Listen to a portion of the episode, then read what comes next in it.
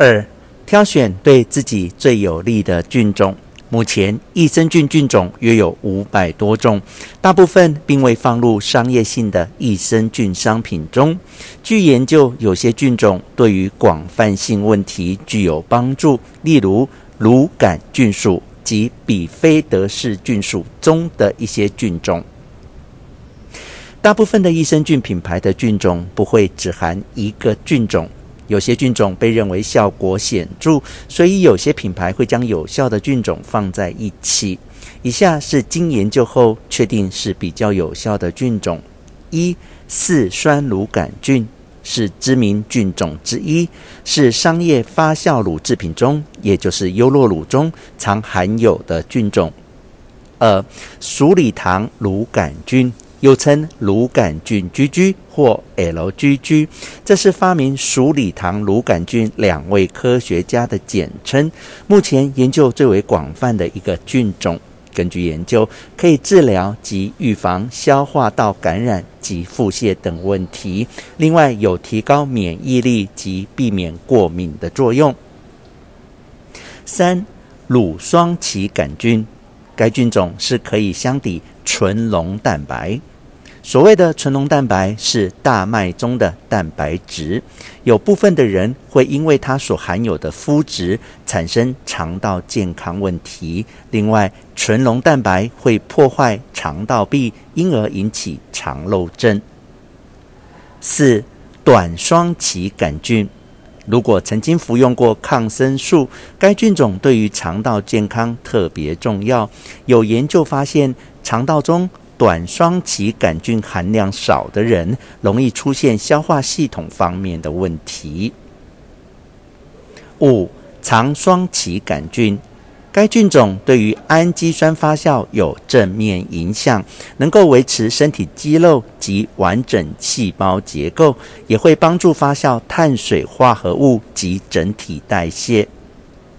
二零一五年，一项研究发现，肠双歧杆菌会分泌一些化学物质，刺激迷走神经，来降低焦虑的作用，有降低日常压力的效果。三，有效的菌种量很重要，但不是绝对。很多益生菌厂商会强调，他们的产品都拥有几十甚至几百亿的细菌量。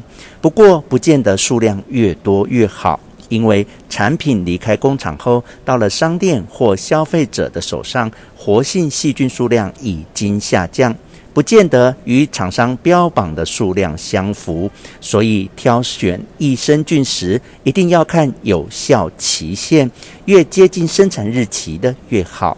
此外，无论益生菌数量有多少，对你有利的菌种才是最重要，而不是菌数。另外，益生菌的保存方式，因为多数益生菌对温度很敏感，尤其是台湾的夏天很炎热，建议最好放在冰箱做冷藏保存。四，不是所有的益生菌都来自营养补充品。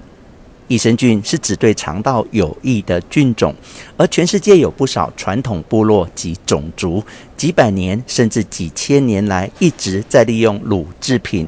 蔬菜及水果做些含有益生菌的发酵食物，例如优酪乳、酸奶、味噌、纳豆、泡菜及酸菜等，里面含有有益的细菌。